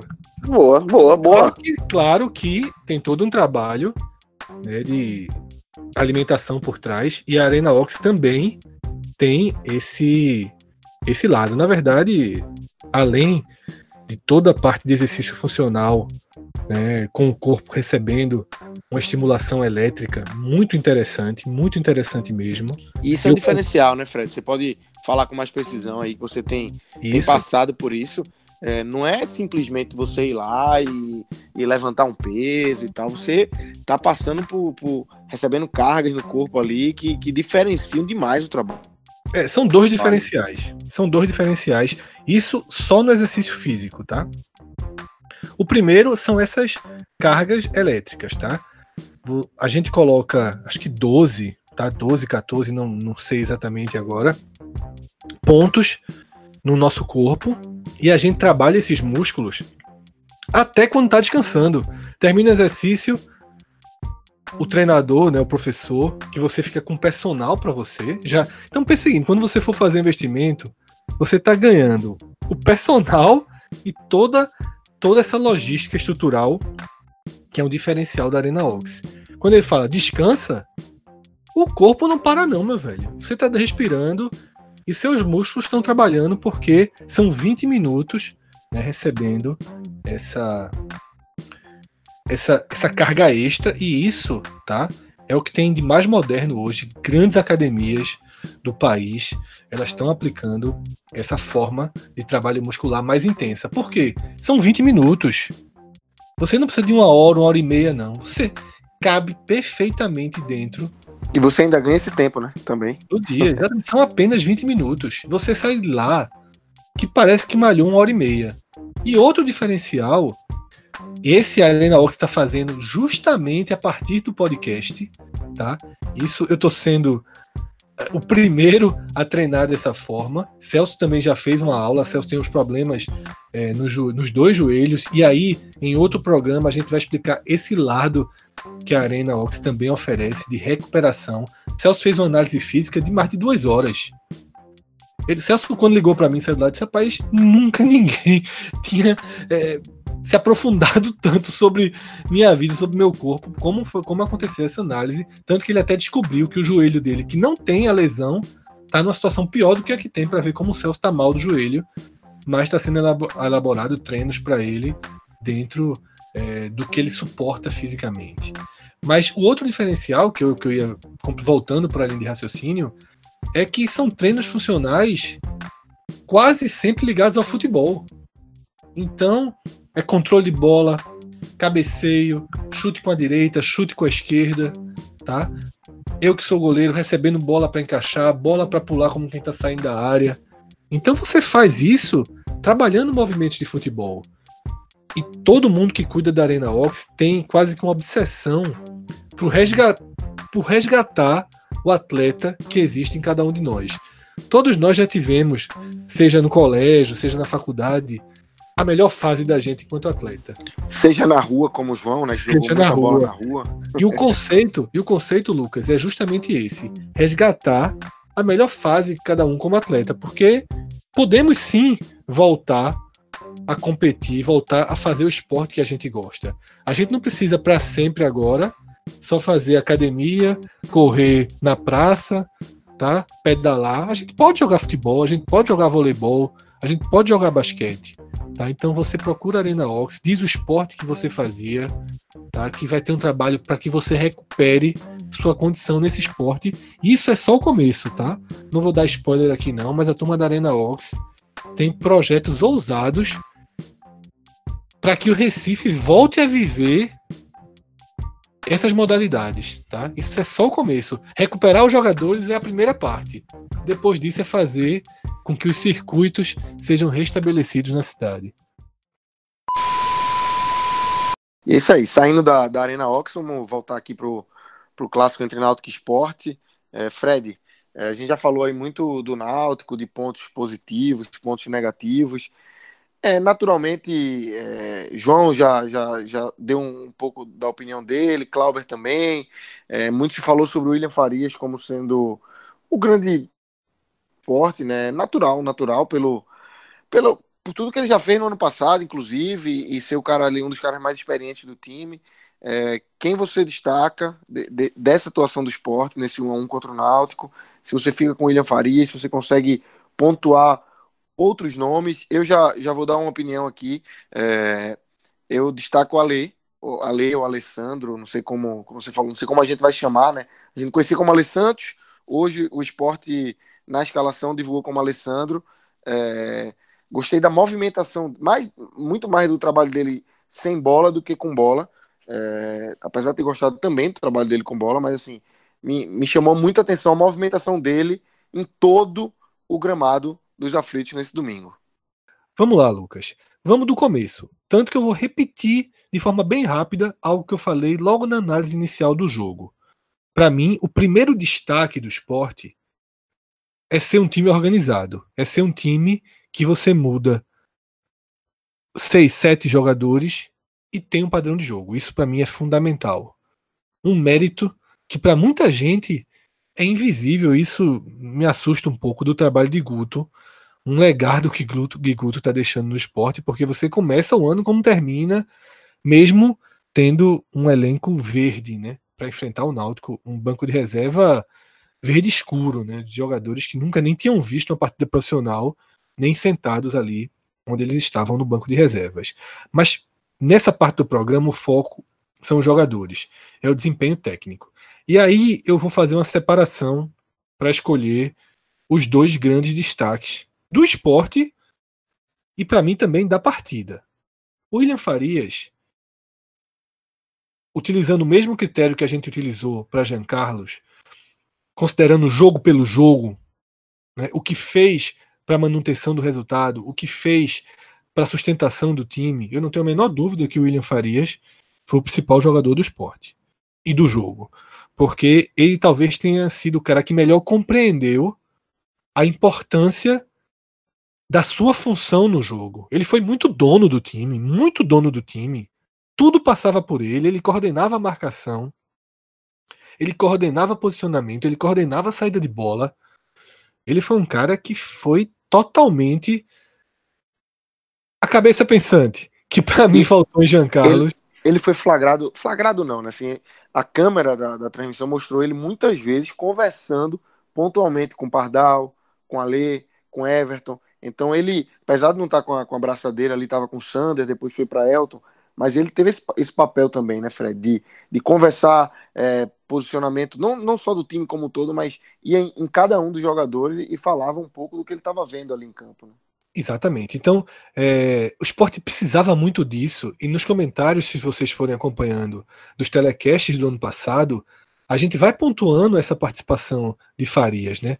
De ser o cara que consegue pensar o jogo dentro de campo. O esporte não tinha esse jogador. E nesse clássico ele foi absoluto em pensar o jogo. Ele foi o cara que melhor teve o jogo em mãos. O outro desmembramento que eu faço é o que você já falou. Para mim, o que me chama a atenção, porque o William Farias a gente já esperava exatamente isso. Né? A visão otimista dos torcedores do esporte para o jogo passava por essa atuação de, de William Farias fazendo tudo que ele fez. Agora, Ale, que era até uma dúvida, né? muitas escalações apostavam em Ronaldo, Ali deu uma carta de apresentação que me deixou impressionado. Impressionado. Eu não sou um cara que acompanha bem a base. Tá? Tento ver alguns jogos, mas não me sinto um, um cara preparado para fazer comentários sólidos sobre o que esses jogadores fizeram antes de chegar no profissional. Mas para primeira impressão, o menino correu o campo todo. A mesma característica que eu tanto valorizei, tanto elogiei Charles, eu vim a ler. Tá claro que tem menos efetividade, muito menos, mas assim, a dinâmica me chamou a atenção. A lei, foi, a lei disputou bola na bandeirinha de escanteio do ataque. Tinha hora que a lei parecia o ponta. O cara é volante. Teve ele um até virou uma espécie de ponta, né? Depois virou, da, exatamente, da, depois que o Ronaldo entrou, né? Isso. Ele foi ali para a ponta, depois acabou sendo substituído. Mas você vê que ele, ele tem essa característica de, de exercer mais de uma função dentro de campo, né? Tanto na, na posição quanto quando ele estava só como volante, a gente viu. Também chegava falou, Exatamente. Todo. Muito mais atuante que Pardal. Muito mais. E cabeça erguida quando tem a bola. Joga olhando para frente. Então, assim, me deixou é, as melhores impressões, tá? Eu fiquei. Acho que ele aproveitou bastante a chance e, naturalmente, deve ganhar outras oportunidades num setor que vai ter que brigar muito por posição. Porque nesse setor tem Richelli, nesse setor tem João Igor, nesse setor tem Jean Patrick, nesse setor tem Betinho, tá? Aos 44 do primeiro tempo, eu anotei isso para não esquecer. Tem uma bola que ele recupera na entrada da área, quase na meia-lua, que Ronaldo, né, que foi titular tantas vezes ano passado, ele nem tentaria recuperar. Isso para mim faz toda a diferença. Ele estava relativamente distante, ele não desiste, ele dá um carrinho e toma a bola com um toquezinho, sem a menor risco de falta, sem o menor risco de falta. Sabe? Só a tentativa já atrapalha, mesmo que ele não tivesse ficado com a bola. Só o cara tentar já atrapalha a construção da jogada do adversário. E ele ainda ganhou a bola. E isso fez fez faz uma diferença muito grande. Para não dizer que eu, que eu, que eu tenho uma perseguição para Ronaldo, estou citando ele aqui, por exemplo, a entrada de Ronaldo ajudou muito o time. Tá? Existe um pequeno, pequenas situações, era exatamente a situação de hoje que Ronaldo ele se encaixa. né, que é justamente entra, segura um pouco mais a bola, retém, tá com a menos.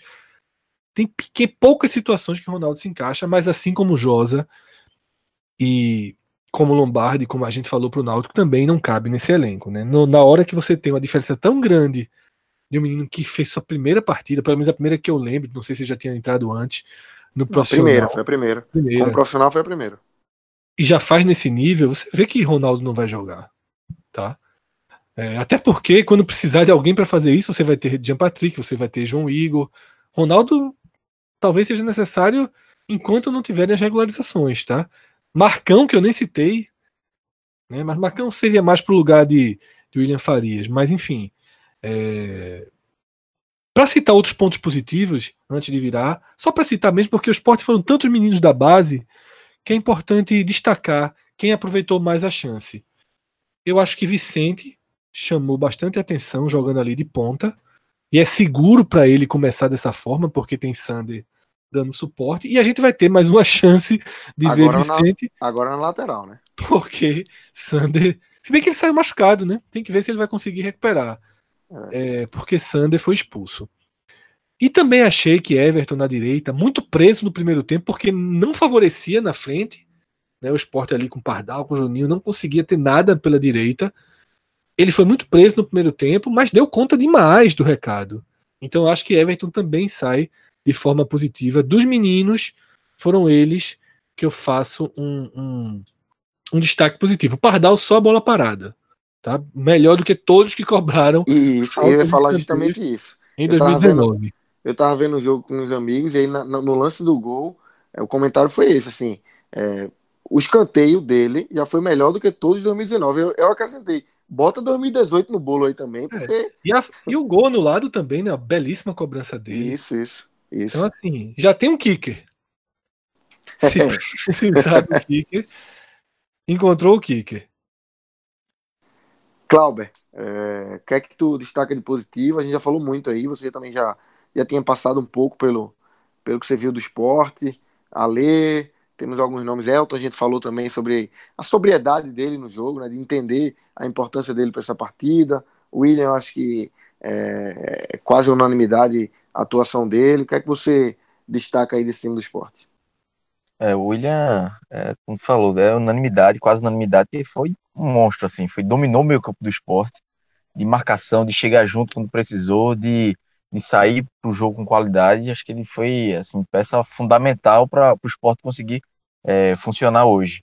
Teve Elton também, como a gente já tinha destacado antes, mas eu vou falar um pouco de Ale, que eu- também me surpreendeu, assim, É, tinha uma hora que ele olhava, eu olhava a numeração para ver se era ele mesmo que estava na ponta do- de um lado, né, no lance, se estava no outro lado, estava no meio campo. É um jogador que ele consegue tanto, pelo menos a primeira impressão que ele deu, né? Assim, não vou já cravar que é isso, mas pelo menos e num clássico já apresentar essas características. Mas é, é um jogador que conseguiu construir o jogo a partir da defesa e consegue construir também já na, nesse terço final do campo, já mais perto do ataque, né? Já consegue fazer duas, três funções no meio campo. Acho que me surpreendeu bem positivamente. É um jogador, até como o Fred falou, que vai ter dificuldade para disputar a posição, mas pode jogar ele, William e, e, e Richelli, e não, seria, não será um meio campo com três volantes é, é, retrancado. Vai ser um time que vai, sabe chegar ao ataque, construir jogadas é, ofensivas. Talvez o Richelli chegando mais de forma de concluir jogadas e ele de, de, construir, né? Mas assim, é uma característica que eu achei bem interessante. Era um jogador que quem acompanha mais a base sempre elogiou muito, né?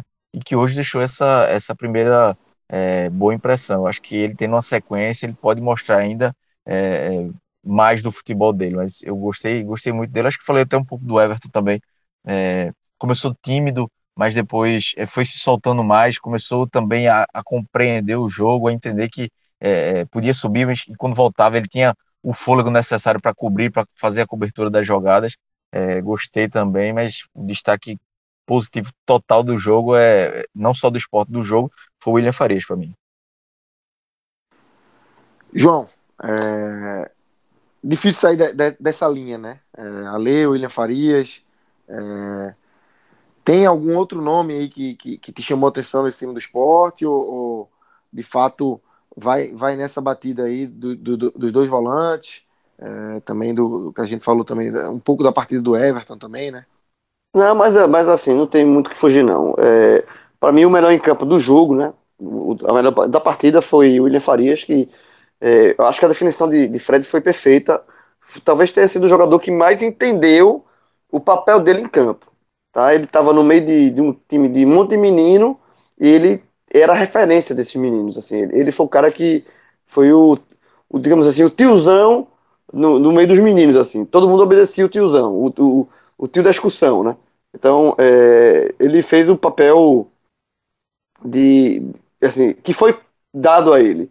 É, ele comandou o meio de campo do esporte, é, foi, foi CEO das ações, assim, ele, ele distribuiu bem. Então, assim, para mim, o melhor em campo foi o William Farias, mostrou, de fato, como um jogador num jogo de primeira temporada, primeiro jogo de temporada, como um jogador que tem uma qualidade técnica diferenciada, ele pode, de fato, fazer é, a diferença positiva para o seu time.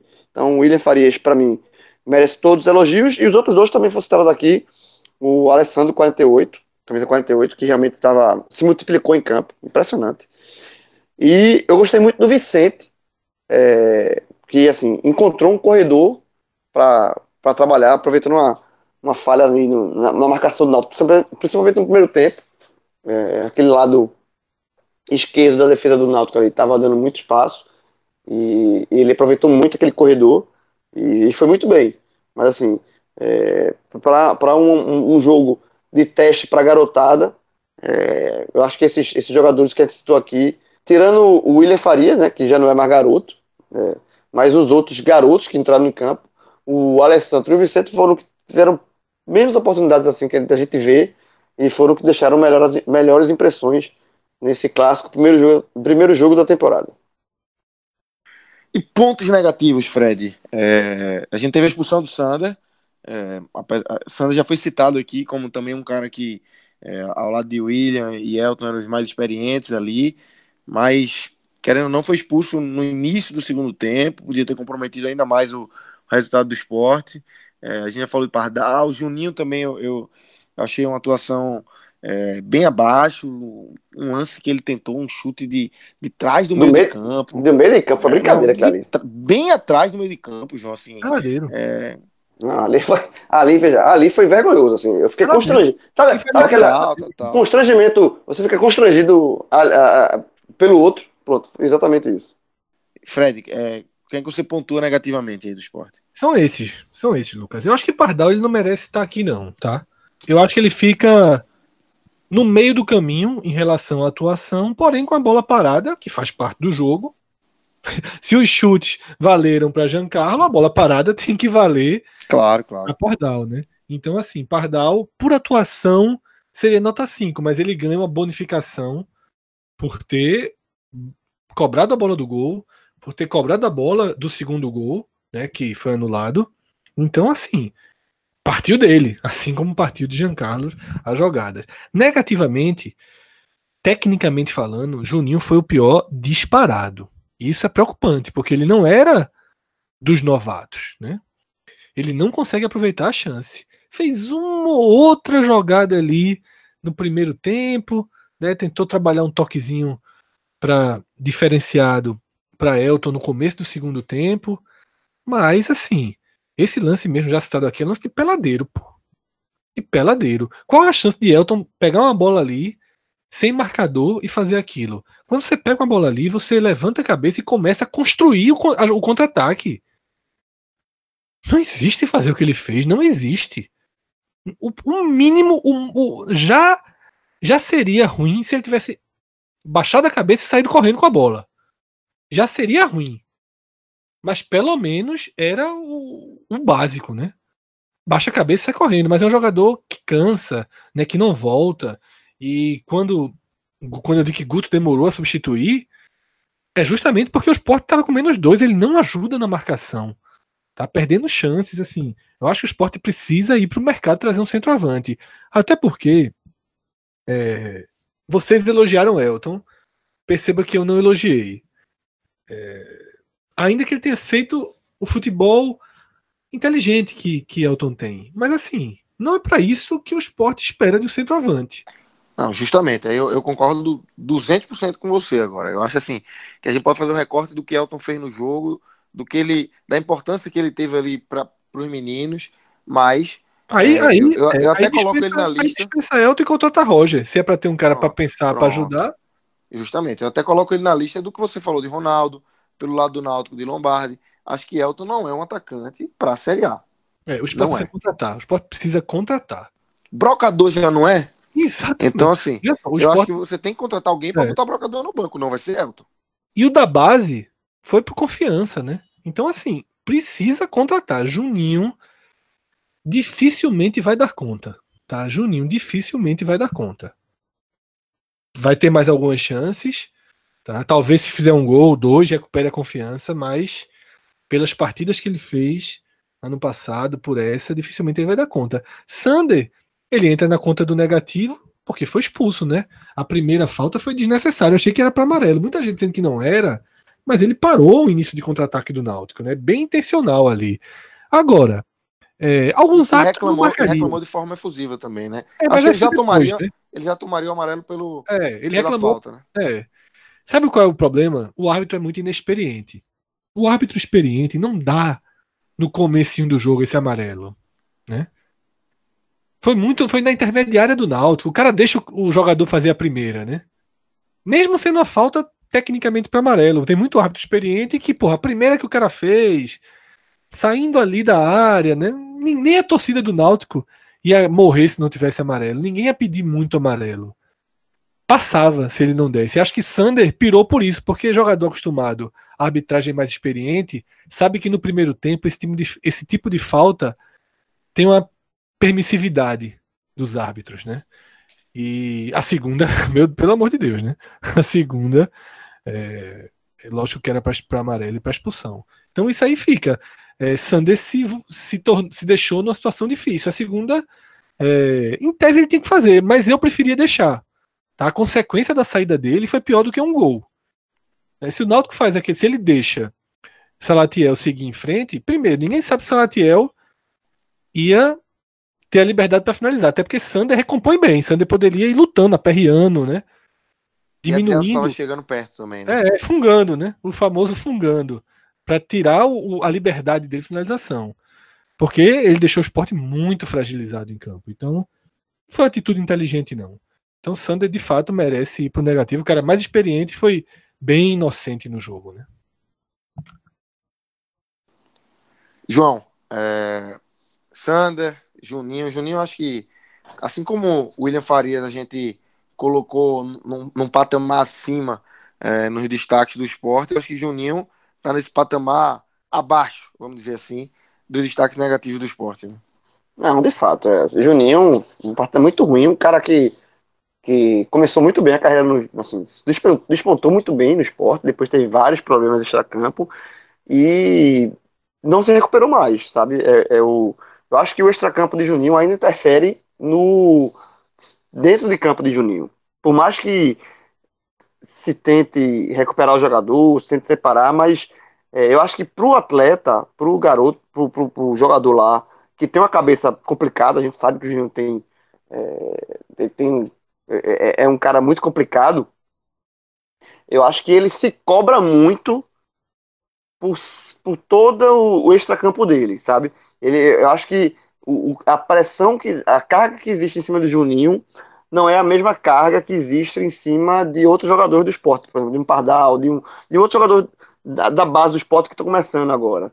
É, do Chico, que foi muito bem no passado, se machucou. Mas, assim, eu acho que o extracampo de Juninho, é, por tudo que ele fez, e, e é culpa dele, na verdade, eu não estou passando a mão na cabeça de Juninho, não, estou dizendo que a culpa é dele, mas isso tudo é uma carga que vai, que vai juntando e vai. E eu acho que ele não consegue ainda separar o extracampo do de campo, ele se cobra muito, ele tá querendo. É, é como se ele sempre quisesse é, mostrar mais do que o necessário para tentar apagar essa imagem.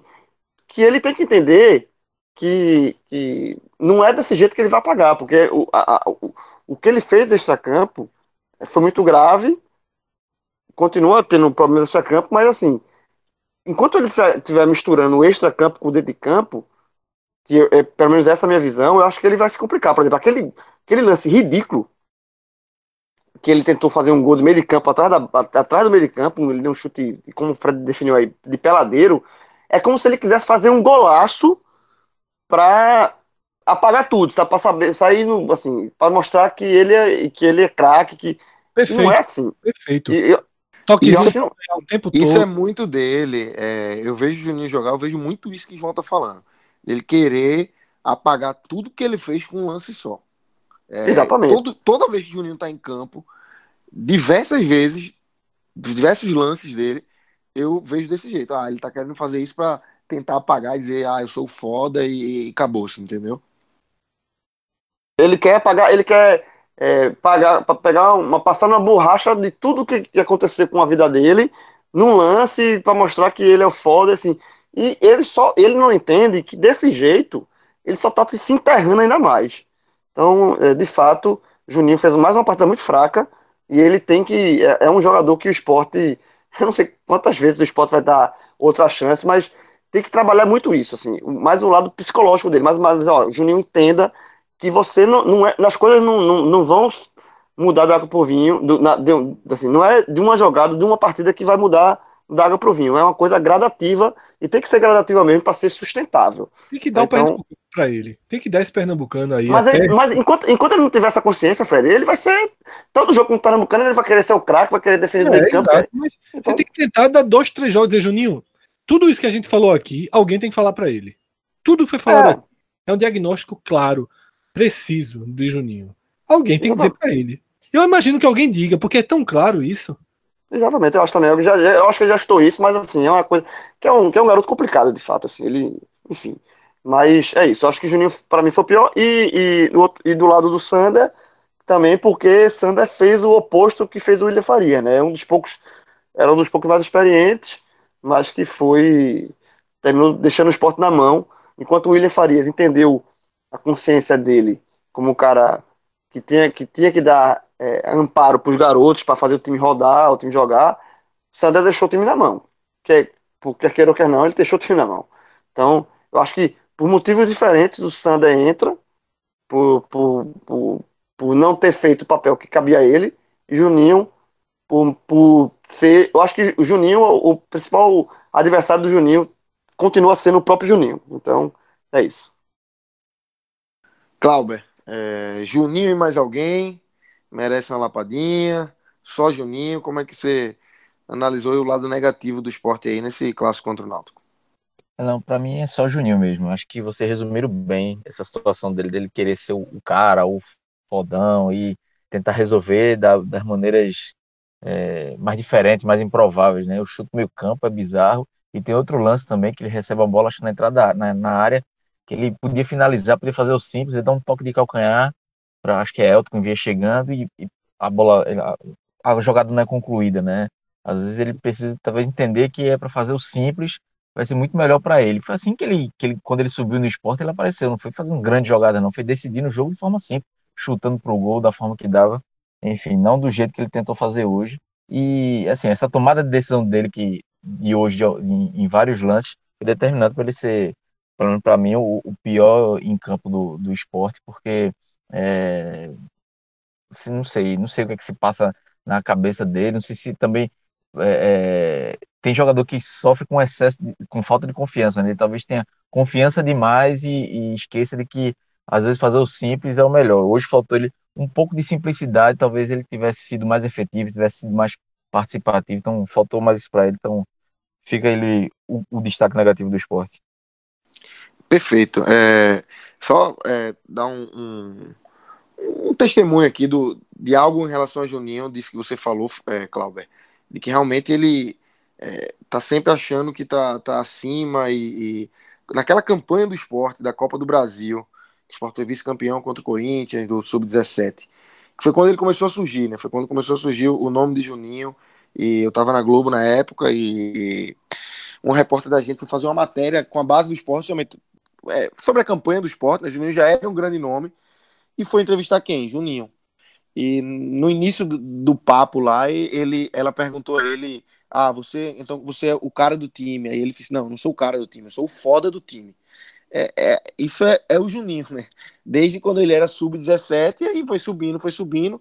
É, isso juntou a, a, vários outros problemas é, extracampo, como, como o João falou, e, e tá aí o, o Juninho é, como profissional e, e, um jogador que não, não consegue se provar, né? Apesar de tanta expectativa que, que se teve, talvez tenha sido o jogador dos últimos tempos aí, de mais expectativa do esporte, porque no sub-17 ele já era um cara que todo mundo conhecia, o esporte já conhecia e lutou Ilha do Retiro para aqueles jogos da, da, fase final da Copa do Brasil e ele era o, o craque do time e não conseguiu se provar ainda e já, já tá ganhando idade aí, né?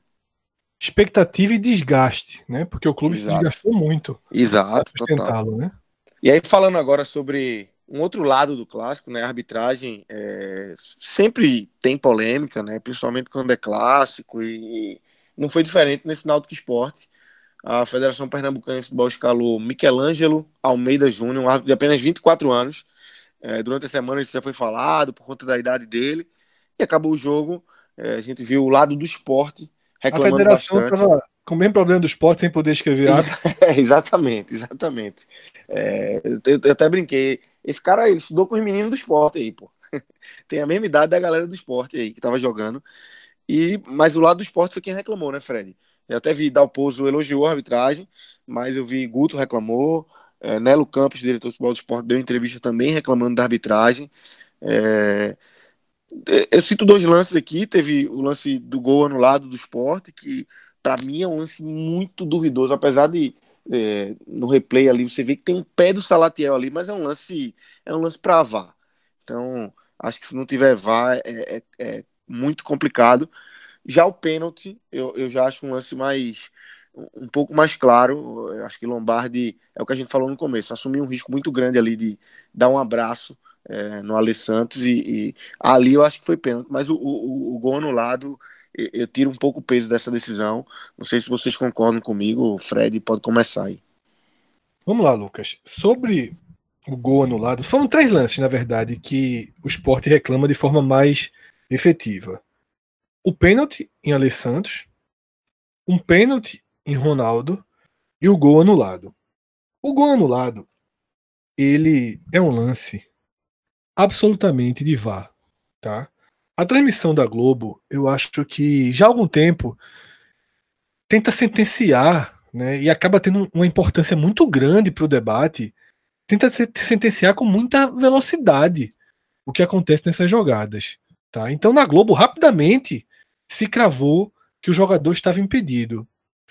E na transmissão do Premier, que vai para aquela central do apito, né, geral, que é fica na sede, né, do Sport TV, foi, a, foi, foi mostrado que o jogador estava em condição legal por causa desse pezinho de Salatiel que se Isso, no, no Premier se usou uma lupa, né? Teve todo um Isso.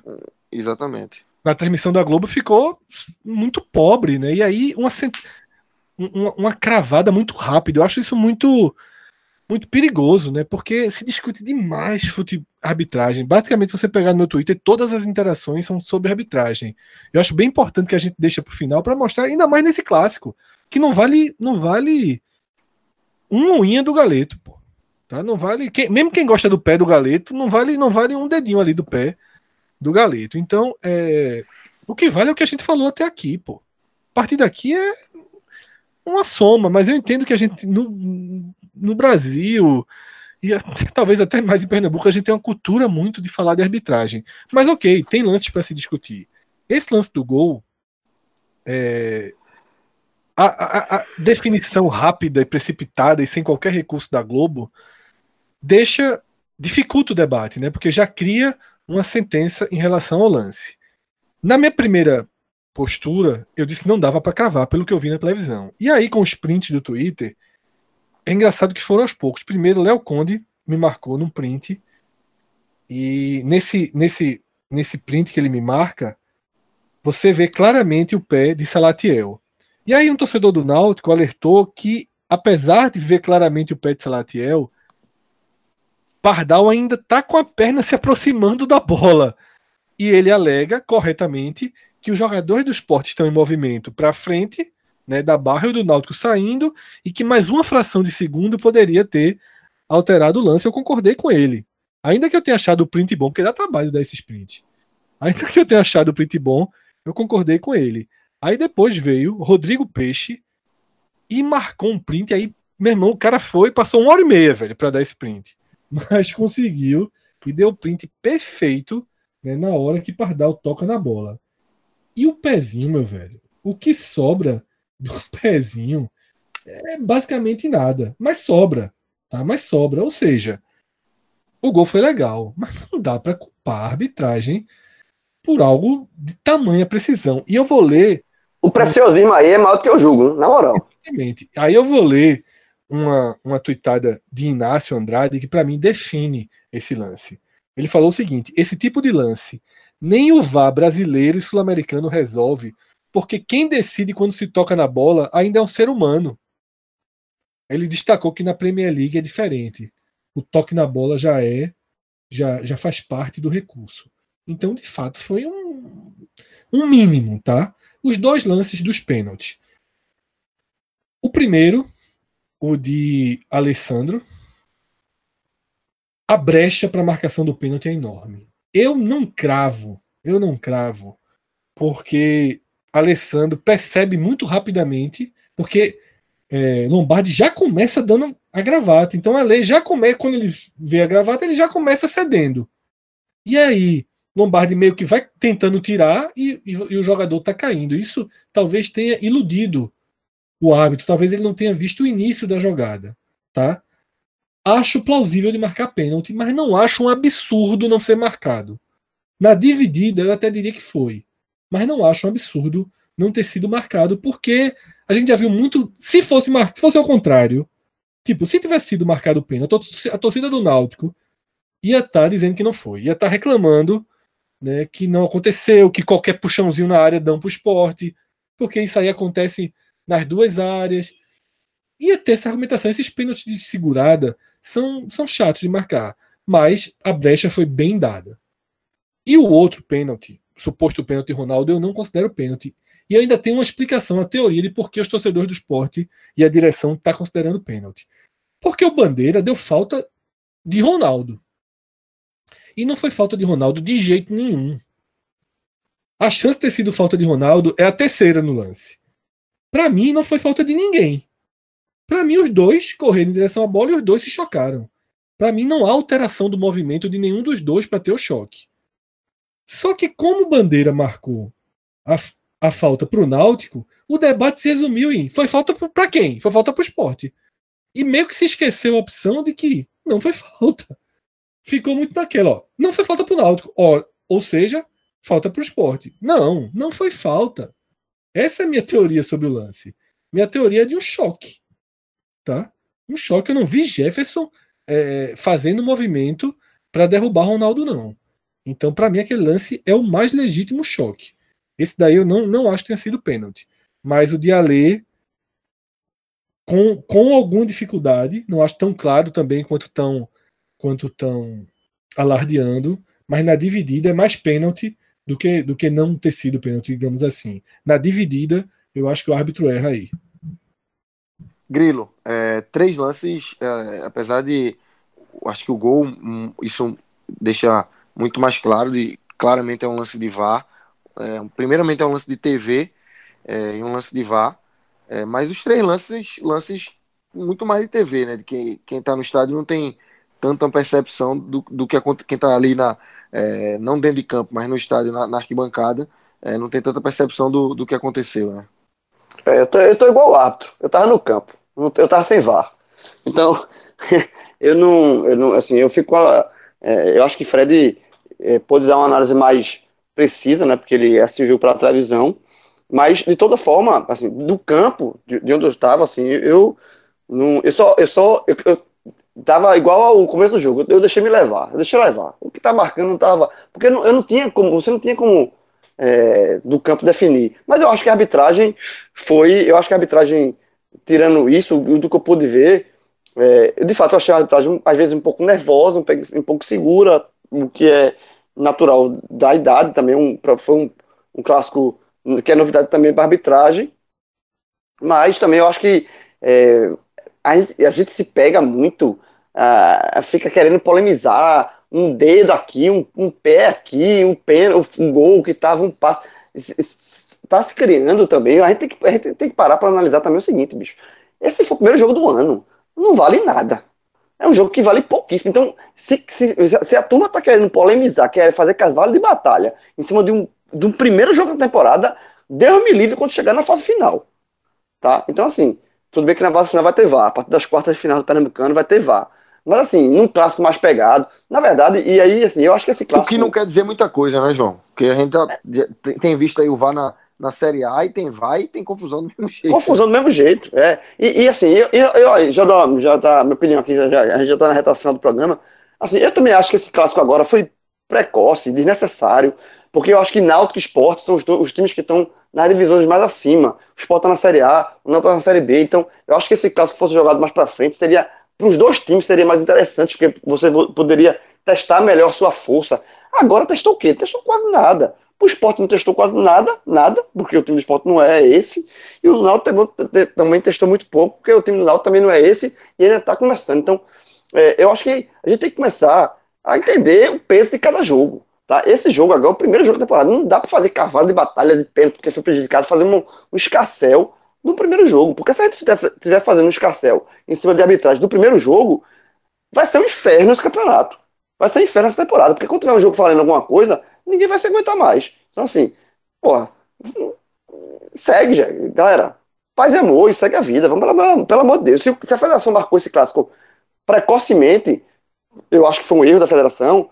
Mas também não vamos, não vamos morrer por causa disso, não. Vamos analisar como a gente analisou aqui. Eu acho que esse telecast foi, foi, foi é excepcional, porque a gente, a gente não ficou focado no resultado, a gente procurou estender essa, essa, essa, essa, esse debate e expandir isso e ver o que é que os dois times, o que é que a gente pode pegar desse clássico e transportar lá para frente, o que é que os dois times podem, podem ter de proveito, de erro, enfim, de acerto. É isso que tem que ser ver esse jogo, não ficar fazendo batalha, é, cavalo de batalha em cima de um, de um erro, de um, pelo amor de Deus, calma, galera, calma. Hoje é, a gente tá em 19 de janeiro. Esse aperreio só vai terminar em dezembro. Então, se a turma tá se aperreando agora, meu irmão, a turma não vai chegar viva em, em, em dezembro, não. E é isso aí, galera. Com essa é, aula de João Grilo aí, a gente encerra mais um telecast. É, o segundo aí da, da, da temporada de jogos oficiais, né? Durante a semana a gente vai ter mais jogos, tem mais jogos do Campeonato Pernambucano e vai ter também áudio guia da Copa do Nordeste, áudio guia do Bahia, áudio guia do Vitória e telecast tanto com jogo quanto com radar, é, sempre buscando aí as notícias do, do, dos clubes, do, dos sete clubes do Nordeste, que obviamente estão no nosso radar e que a gente está monitorando é, nesse período que eu ainda chamo de pré-temporada. Segue ligado aí no podcast 45 minutos, que a gente vai estar tá sempre aí atualizando tudo e trazendo as melhores informações e análises para vocês. Um abraço, galera.